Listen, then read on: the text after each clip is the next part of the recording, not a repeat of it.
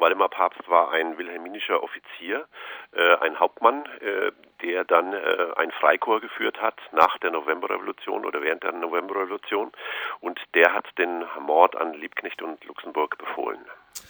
Ähm, der Befehl an den Mord, um das historisch einzuordnen, ähm, sozusagen im äh, in der Novemberrevolution 1918 infolge der Berlin-Spartakusaufstand und ähm, am 15. Januar sind sowohl ähm, Karl Liebknecht als auch Rosa Luxemburg umgebracht worden von äh, Freikorps und äh, Offizieren der ehemaligen Reichswehr. Ähm, welche Rolle, Papst sagten Sie, hat das in Auftrag gegeben? Ähm, nun wurde davon gesprochen, dass da gerade im Zusammenhang mit Ihrem Buch sozusagen völlig neu eingeordnet wird, welche Rolle denn ähm, mal abgesehen von dem Herrn Papst, äh, Leute gespielt haben, die wie Noske gerade frisch äh, zu Ämtern gekommen sind und auch Ebert als der Reichspräsident der frischen Re Weimarer Republik im Zusammenhang mit dem Mord an den beiden Kommunistenführern. Ja, also äh, zwei Korrekturen. Äh, das wird immer Spartakusaufstand genannt, aber Spartakus hat ihn nicht ausgelöst. Äh, die haben nur dann auch mitgemacht. Also es war wirklich eine, eine Art Volkserhebung auch.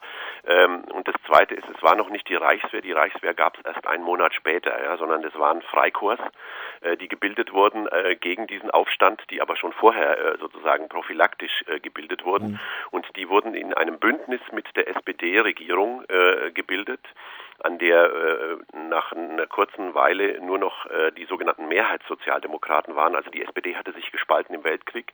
Äh, über die Unterstützung des Weltkrieges hatte sich die SPD gespalten in Mehrheitssozialdemokraten, MSPD, und in unabhängige Sozi äh, Sozialdemokraten, USPD. Und äh, es gab an, zu dieser Zeit im Januar 1919 nur noch eine reine SPD-Regierung und die haben zusammengearbeitet mit diesen Freikorps und der Herr Noske war der Oberbefehlshaber dieser äh, sogenannten Regierungstruppen, die äh, aus Freikorps bestanden. Und ein ganz wichtiger Mann war eben der Waldemar Papst, der war äh, der faktische Kom Kommandeur des größten Freikorps. Das hatte also bis zu 50.000 Mann dann gehabt.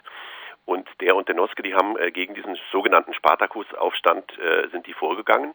Und im Zuge dieses Vorgehens sind auch Luxemburg und Liebknecht äh, ähm, übrigens rechtswidrig verhaftet worden, kamen in das Hauptquartier von dem Papst in äh, das äh, Eden Hotel. Und da hat Papst und seine Offiziere haben beschlossen, äh, die beiden umbringen zu lassen. Und äh, nach meinen Erkenntnissen hat Papst, das habe ich aus seinem Nachlass, äh, Herrn Noske angerufen und um den Ermordungsbefehl gebeten.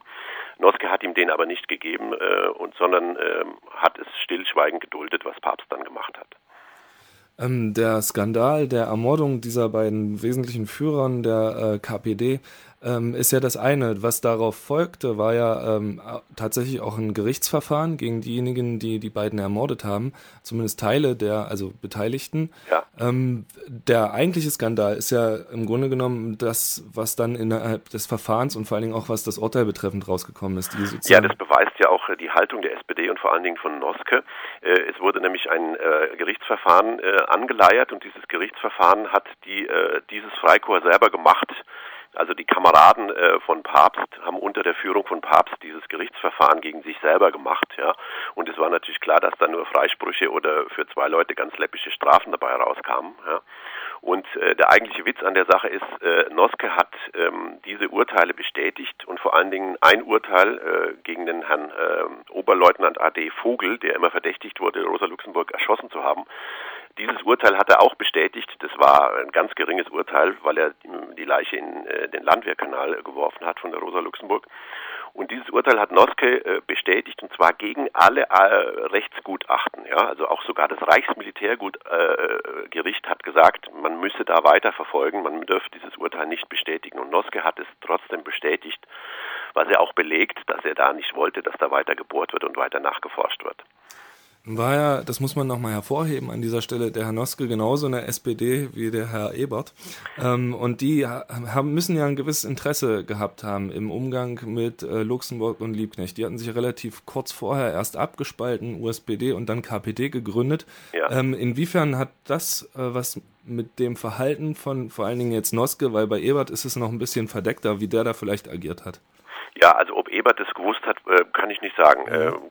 kann ich auch nicht belegen. Ich kann äh, belegen, dass der Noske es gewusst hat, was da passiert und es insgeheim gebilligt hat. Ja.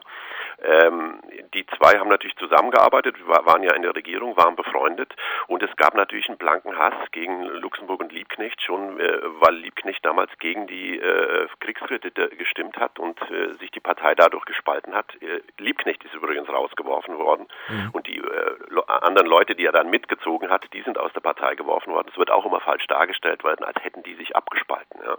Und da gab es eben blanken Hass und Liebknecht und Luxemburg haben sich natürlich auch beteiligt an diesem sogenannten äh, Spartakus-Aufstand und da war äh, für die anderen klar, äh, jetzt wird abgerechnet. Es gibt richtig ein Flugblatt, da steht, der Tag der Abrechnung naht. Ja. Ähm, das Interessante jetzt äh, sozusagen, ich hatte es eben schon äh, mit der Frau, die über Clara Zetkin geforscht mhm. hat. Ähm, wir haben ja so ein bisschen gerade die Phase, in der die CDU damit ge äh, ge also gezwungen wurde, sich mit ihrer Vergangenheit auseinanderzusetzen, ja. im Konkreten mit der DDR-Vergangenheit. Ähm, in Bezug auf Zetkin habe ich das gerade die Autorin gefragt, was die SPD sozusagen so parteiintern, geschichtstechnisch, was für einen Umgang sie damit pflegt.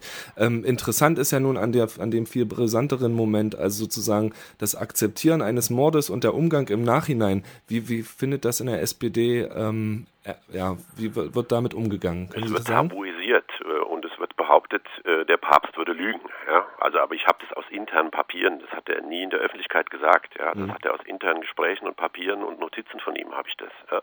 Und es wird einfach gesagt, er lügt. Ja? Also es ist ein absolutes Tabu in der SPD und es würde nichts schaden, wenn die auch mal ihre Geschichte aufarbeiten würden, wenn die ihre Leichen im Keller mal aufräumen würden.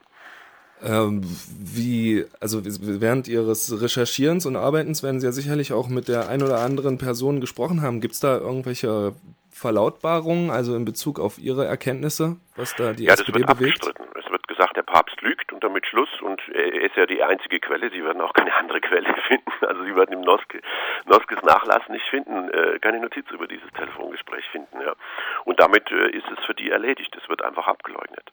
Nun könnte man ja, ähm, es sind fast 100, also 90 Jahre sind ja. vergangen, ähm, schon eine gewisse Größe im Umgang mit der eigenen Geschichte beweisen, insbesondere weil es ja, und ansonsten hätten Sie sich damit ja nicht beschäftigt, eine Bedeutung für das Heute hat. Ja, natürlich. Und äh, also die Da einen klaren Schlussstrich ziehen und sagen, wir haben mit der Noske äh, SPD nichts mehr zu tun. Aber ist natürlich auch ein bisschen schwierig. Es gibt ja eine Ebert-Stiftung, äh, die müssten sich dann vielleicht auch umbenennen, wenn sie mal so die Politik ihres äh, Reichspräsidenten mal richtig aufarbeiten würden. Das klingt jetzt nicht danach, als wenn Sie ähm, aus Ihren Untersuchungen heraus äh, irgendeine Form von Verständnis für die schwierige Position eines äh, jungen Weimarer Regierungschefs hätten habe ich, aber äh, äh ich habe nicht Verständnis dafür, dass sie gleich mit den alten Mächten, mit den alten Militärs wieder gekungelt haben und da ein Bündnis geschlossen haben. Dafür habe ich kein Verständnis.